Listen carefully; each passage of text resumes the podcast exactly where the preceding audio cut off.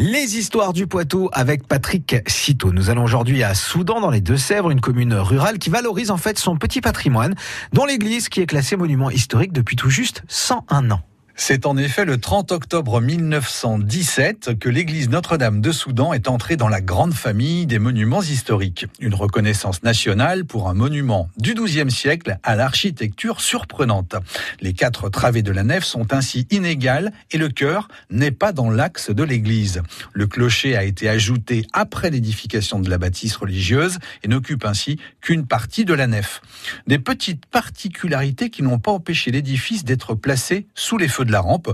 L'église a en effet servi plusieurs fois de cadre aux Nuits romanes, le festival organisé par la région Poitou-Charentes jusqu'en 2015. Et quels sont les autres éléments du patrimoine local? Eh bien, le four à pain communal est un des éléments remarquables du patrimoine de la commune. Il a entièrement été rénové en 1997.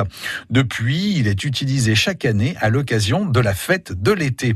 On y fait cuire les pâtés et les boules de pain qui sont servies aux participants. Deux circuits de randonnée pédestre, le circuit des bois et le circuit des sources, vous permettent également de découvrir quelques éléments du patrimoine local. Et que peut-on découvrir au cours de ces balades? En empruntant le circuit des sources, vous allez notamment apercevoir le lavoir de Puyraveau. Cet élément du petit patrimoine rural a été restauré en 2008 et 2009 dans le cadre des chantiers d'insertion de la communauté de communes du Val de Sèvres. Après avoir arraché des ronces qui le recouvraient et démonté les ruines, l'équipe du chantier d'insertion a entièrement refait les murs, la charpente et la couverture. Le résultat vaut le détour. Également positionnée sur le circuit des sources, la fontaine de la Bretelière a elle aussi connu une cure de jouvence.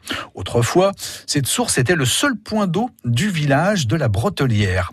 La fontaine a été totalement refaite dans le cadre d'un chantier d'insertion en 2005. Depuis, les promeneurs l'apprécient comme lieu de repos et de rafraîchissement sur le chemin de randonnée des sources. Très bien, merci euh, Patrick Cito. Alors bien sûr, cette histoire, on la retrouve tout de suite sur francebleu.fr.